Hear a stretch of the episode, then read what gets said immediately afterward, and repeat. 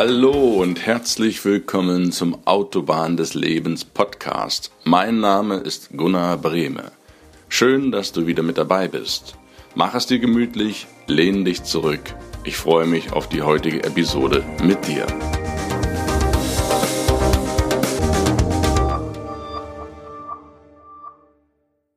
Hi, herzlich willkommen auch zum Podcast Autobahn des Lebens. Bevor wir mit der heutigen Folge beginnen, eine Wiederholung vom letzten Mal. Beim letzten Mal ging es um Bewerbung abgelehnt und nun, wir haben besprochen, was du tun kannst, wenn deine Bewerbung nicht erfolgreich gelaufen wird und ich habe dir ein paar Tipps gegeben, was du noch besser machen kannst, denn es liegt immer nur an dir, wenn es nicht klappt mit einer Bewerbung. Falls du die Folge nicht hören konntest, dann lade ich dich ein, das gern zu tun. Die ganzen Adressen findest du wie gewohnt auf den Show Notes oder auf meiner Website autobahn-des-lebens.de. Für heute habe ich einen ganz besonderen Gast an der Leitung. Er ist männlich, er ist 50 Jahre alt, er ist aus Neuss am Rhein im Sauerland groß geworden und hat Groß- und Außenhandelskaufmann studiert und ist selbstständiger Handelsvertreter. Das sind nur ein paar Stationen von ihm, besser bekannt unter dem Namen Dirk Kräuter. Wenn du Bock hast auf dieses Interview, dann bleib dran. Guten Abend, lieber Dirk Kräuter. Zugeschalten aus der Karibik heute. Bei uns ist es hier ja nach Feierabend. Wir sind schon durch und bei dir ist es wahrscheinlich kurz vor Mittagessen. Ich begrüße dich auf jeden Fall in der Leitung und ja, frag dich einfach mal, wie geht's denn dir? Gunnar, mir geht's gut. Ähm, ich bin vor viereinhalb Monaten äh, ausgewandert. Wir leben jetzt äh, entweder in Dubai oder in der Karibik. Jetzt im Moment sind wir gerade in der Karibik. Ähm, ich habe seit drei Tagen ein neues Surfboard und war heute Morgen schon kurz nach Sonnenaufgang ein bisschen äh, auf dem Wasser. Und es war gut. Also von daher, mir geht's gut. Wir haben jetzt hier 11.11 Uhr. .11 ähm, am Vormittag. Ähm, ich kann den ganzen Tag noch nutzen. Und vielen Dank für die Einladung in deinen Podcast. Ja, vielen Dank, Dirk. Und ich finde es cool. Äh, Frage vorweg. Hat man bei so viel Karibik eigentlich noch Bock auf Verkaufen?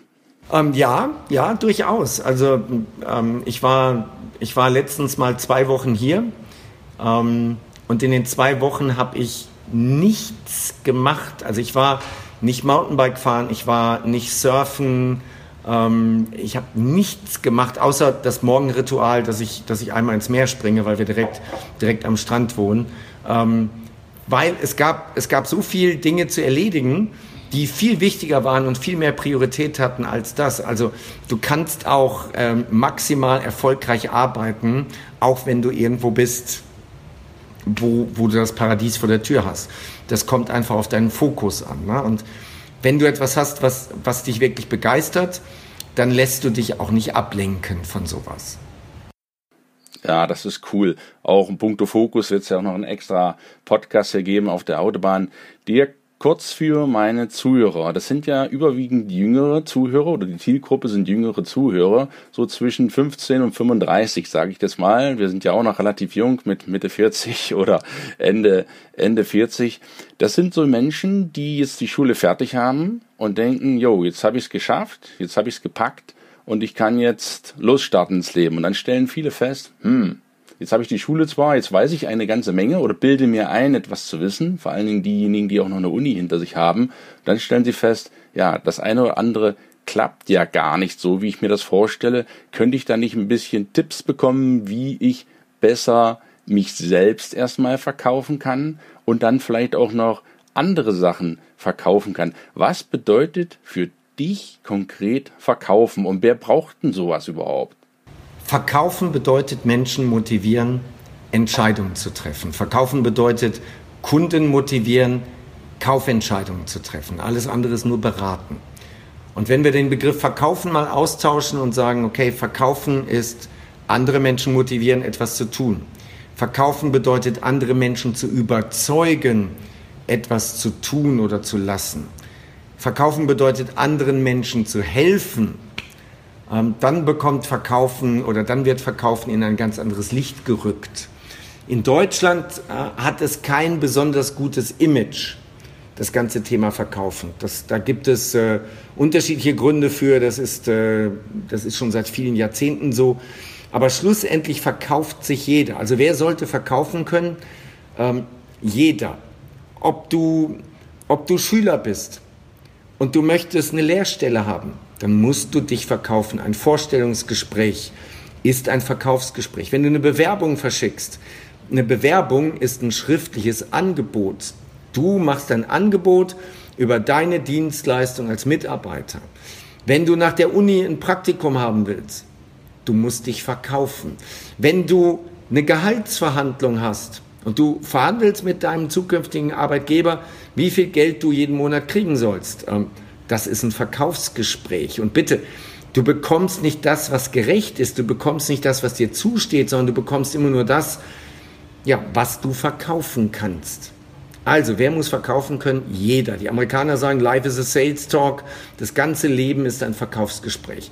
Wenn du Single bist, nur möchtest einen Mann oder eine Frau kennenlernen, dann ist das ein Verkaufsgespräch. Ja? Du musst dich in deinem, in deinem besten Licht darstellen, dass die sagen, okay, ich bin bereit, dich zu kaufen, in Anführungszeichen, mit dir Zeit zu verbringen und äh, mit dir in die nächste Akquisephase zu gehen, sprich, Telefonnummer zu tauschen oder zum Kino, zum Essen zu verabreden und so weiter.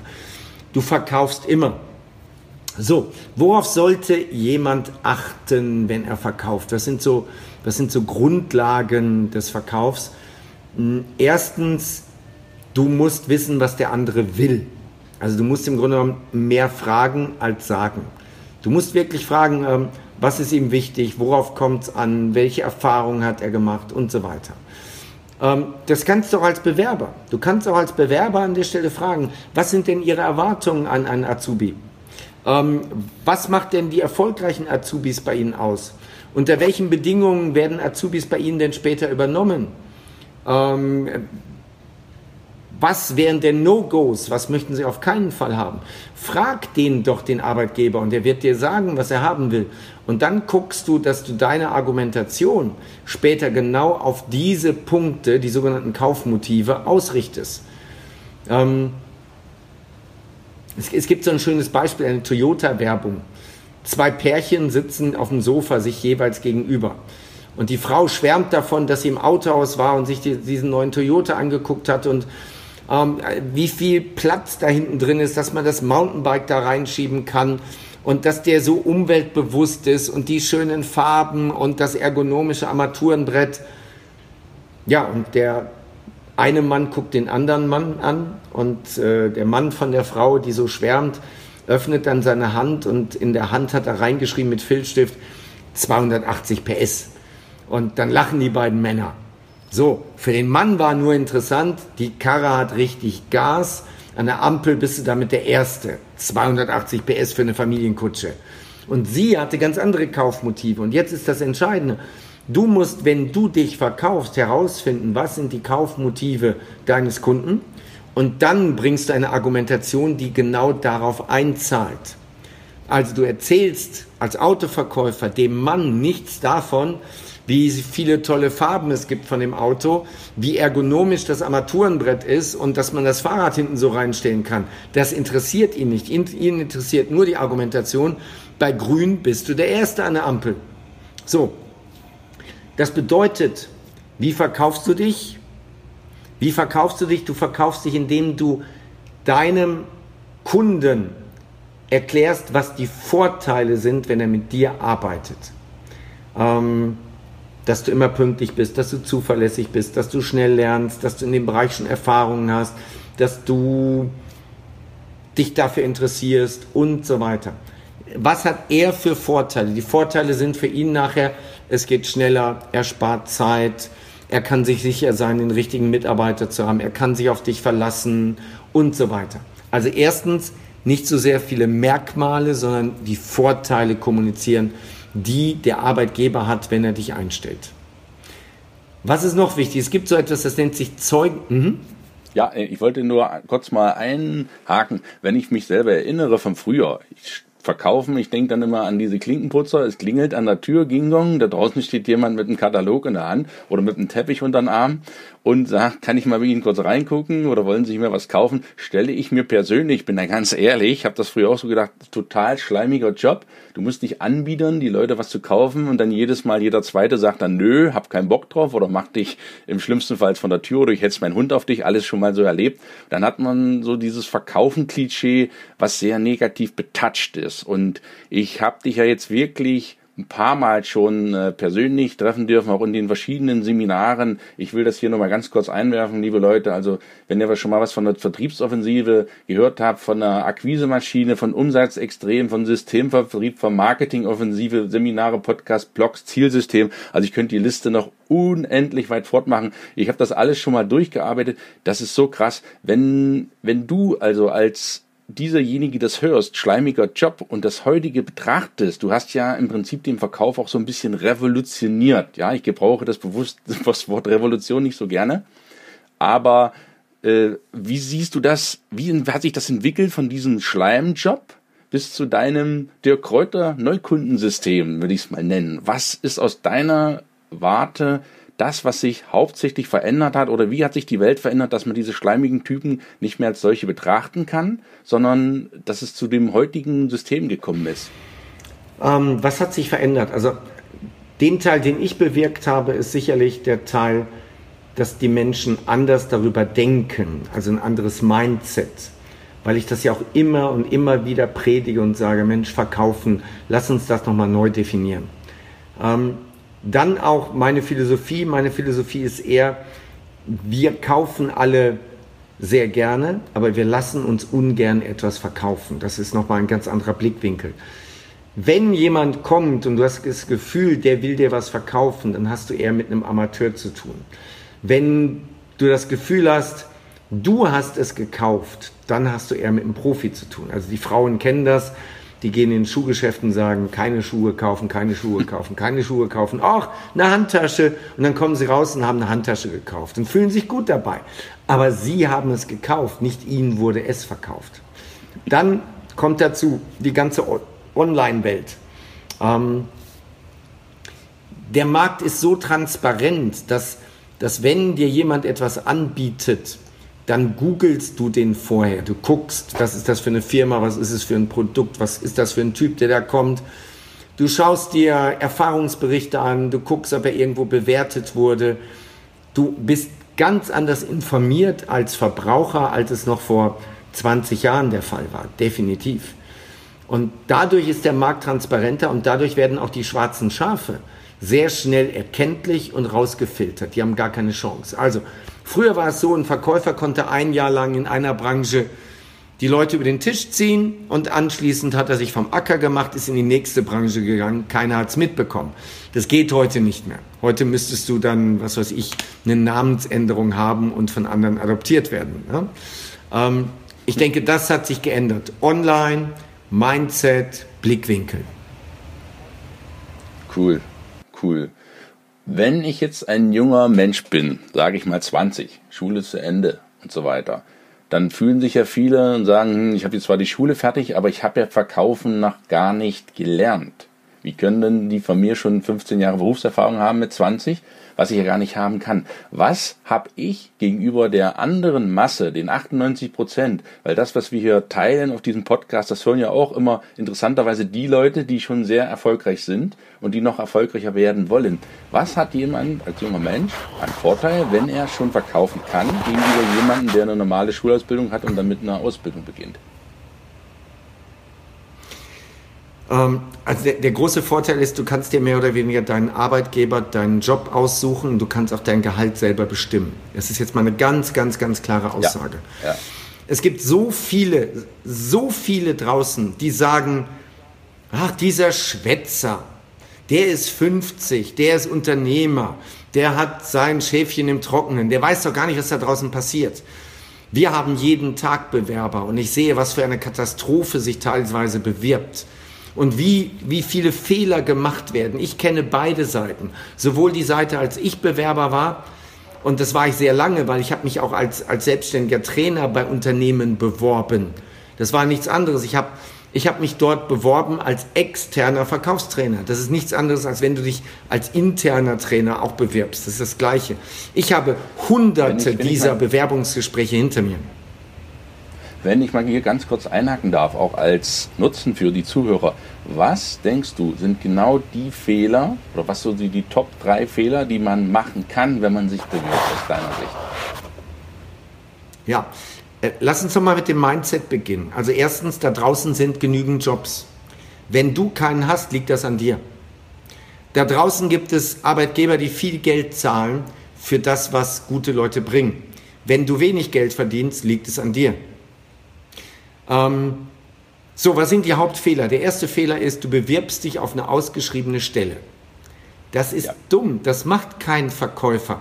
Kein Verkäufer sucht in der Zeitung danach, dass irgendein Kunde seinen Bedarf ausschreibt und schreibt, äh, übrigens, wir haben jetzt drei Autos und die sind schon so alt, wir brauchen drei neue. Verkäufer meldet euch.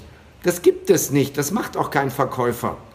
Aber Bewerber meinen, dass sie irgendwie bei Stepstone, Monster und Co., dass sie erstmal gucken, wo schreibt eine Firma ihren Bedarf aus und dann bewerben sie sich da. Und der große Denkfehler ist, da bewerben sich noch 100 andere. Jetzt bist du direkt im Vergleich mit 100 anderen. Und das ist doch scheiße. Guck lieber, dass du vorher schaust, was kannst du gut, was machst du gerne, wo gibt es einen Job, wo das zusammenkommt, was du gut kannst und was du gerne machst. Und in welcher Firma werden solche Jobs angeboten? Nicht ausgeschrieben, sondern wo arbeiten Leute, die das, wo arbeiten Leute, die das machen, was du gerne machen möchtest? Und dann greifst du zum Telefonhörer und rufst dort an. Und wenn du jetzt gut verkaufen kannst, dann ist es sehr einfach, den Personalchef, den Fachbereichsleiter, den Abteilungsleiter, den Geschäftsführer zu überzeugen, dass der sagt, okay, du klingst interessant, komm vorbei, ich will dich kennenlernen. Und jetzt bist du komplett außer Konkurrenz, weil sonst meldet sich keiner da. Und das ist, also der erste Fehler ist, da draußen gibt es nicht genug Jobs. Der zweite Fehler ist, ich muss nehmen, was ich kriege. Drittens, Du bewirbst dich auf eine ausgeschriebene Stelle. Viertens, du schickst elektronische oder Papierbewerbungen raus. Das machst du nicht. Ein Top-Bewerber greift zum Hörer, ruft an, überzeugt seinen Gesprächspartner, vereinbart einen Termin und bringt dann zum Termin die Bewerbungsunterlagen mit oder schickt sie kurz vor dem Termin nochmal dahin. Aber erstmal macht er den Termin und dann geht er dahin. Und dann überzeugst du im Termin. So, das sind die größten Fehler. Und du bist bitte richtig, richtig gut vorbereitet. Du weißt, welches Unternehmen das ist. Du weißt, wer der Ansprechpartner ist. Und du weißt, um welchen Job es dort geht.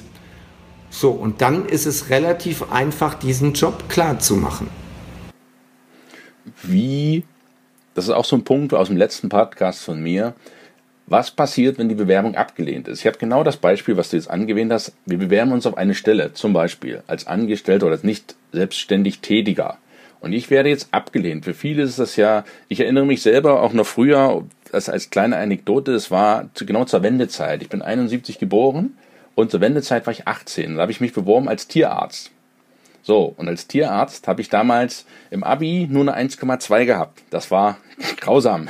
Das war grausam das war für mich ein Schlag wie in die Magengrube. Damals wusste ich das nicht besser, habe erst mal geflennt eine Stunde. Wieso kannst du mit so einem Zeugnis nicht Tierarzt werden? Heute bin ich kein Tierarzt, bin auch vielleicht ganz froh, dass ich es nicht geworden bin. Letztlich gibt es ja da keine Zufälle. Aber was passiert? Was macht man? Das ist ja auch so eine Sache, bei vielen bricht die Welt zusammen. Die sehen ihren Arbeitsplatz als das alleinige Heilmittel und wenn es den nicht mehr gibt, ist Ende im Gelände. Und die haben tierische Panik und die haben Angst, schon vor dem Bewerbungsgespräch reinzugehen und festzustellen, oh, Hauptsache ich werde genommen oder Hauptsache ich, ich kriege dieses, diesen Job. Und dieses Klammern führt oftmals, das ist so meine Erfahrung dazu, dass sie genau den Job nicht bekommen. Und was, was ja. gibst du den Hörern mit, die eine Absage kriegen? Was, was würdest du mit denen so ein paar Sachen auch mit auf den Weg geben? Ähm, also der, der erste Punkt ist, dass du das nicht persönlich nimmst. Wie willst du etwas persönlich nehmen? Pers Nimm es nicht persönlich. So what? Du hast eben nicht auf die Position gepasst oder ein anderer hat sich besser verkauft. Also, nimm es nicht persönlich und vor allen Dingen, ein guter Verkäufer hat immer viele Eisen im Feuer. Wie viele Telefongespräche machst du denn?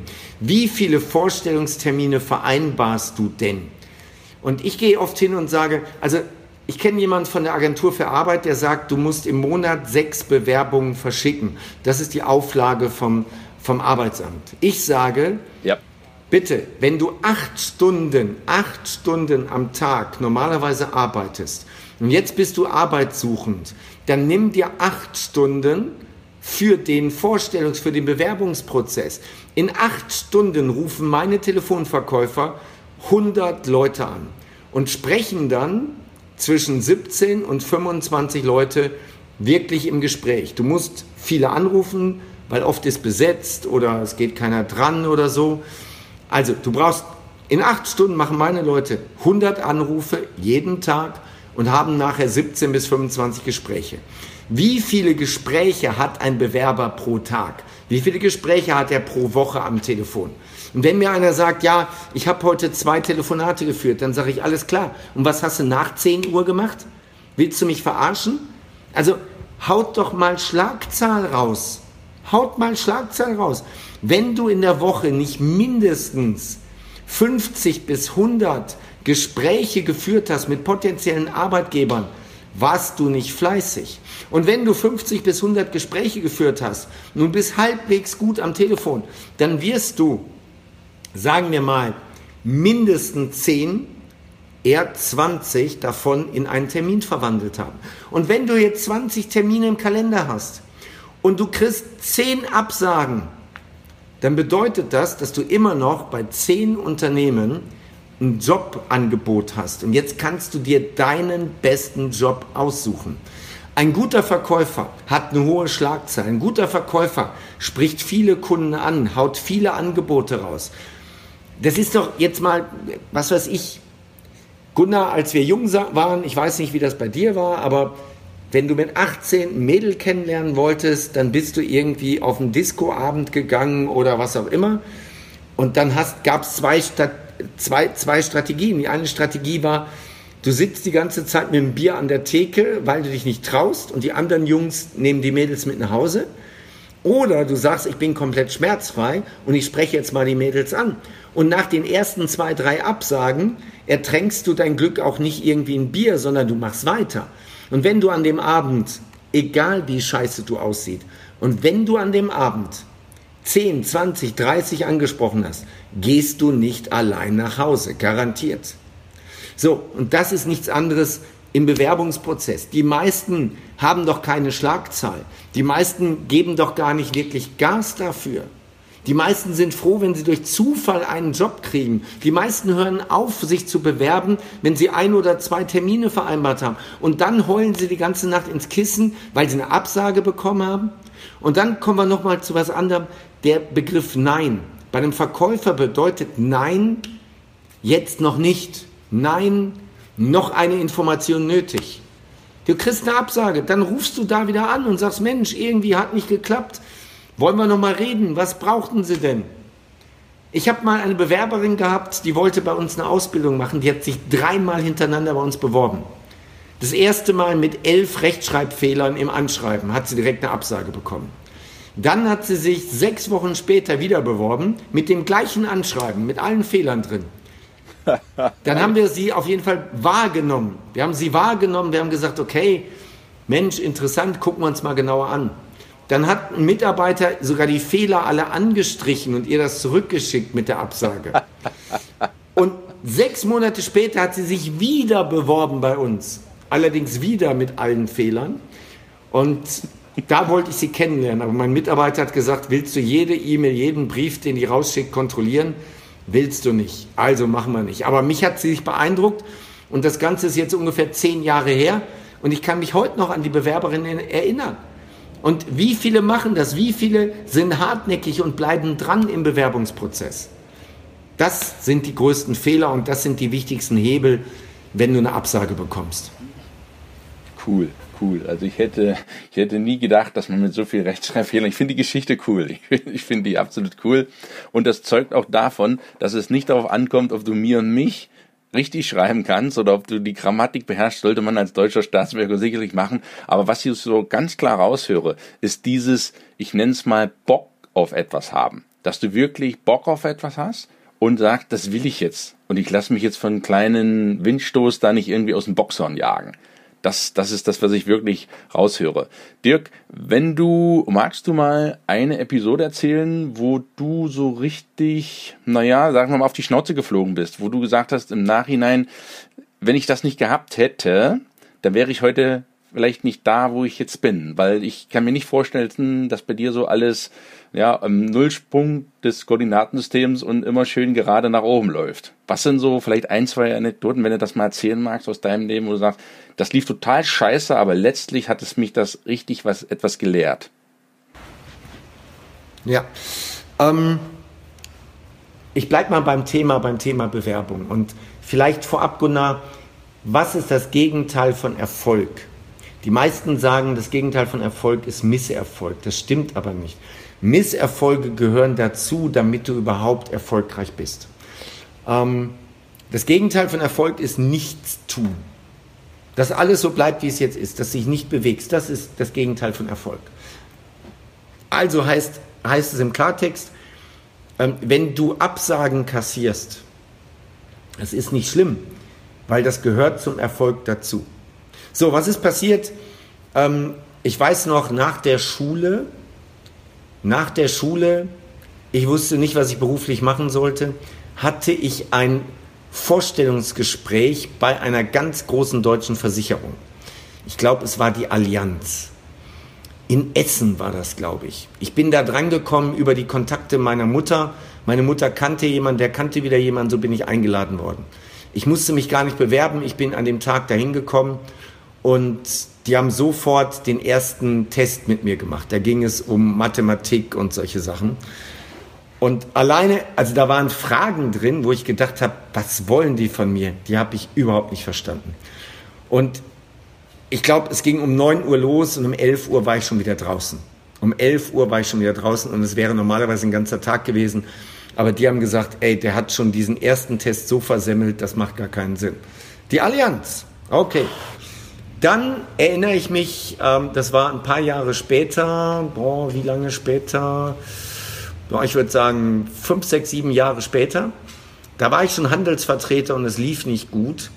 Und ähm, ich war halt selbstständig, ich lebte von der Hand in den Mund, also habe ich mir überlegt, ich gehe in die Festanstellung, die sichere Festanstellung. Da gab es einen ganz großen Kopier, ja.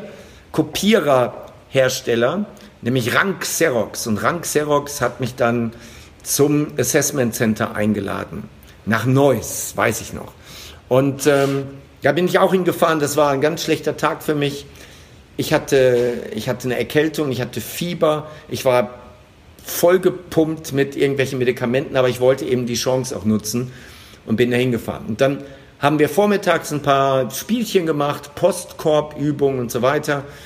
Und in der Mittagspause kam dann einer dieser Berater zu mir die das Assessment Center da, da machen.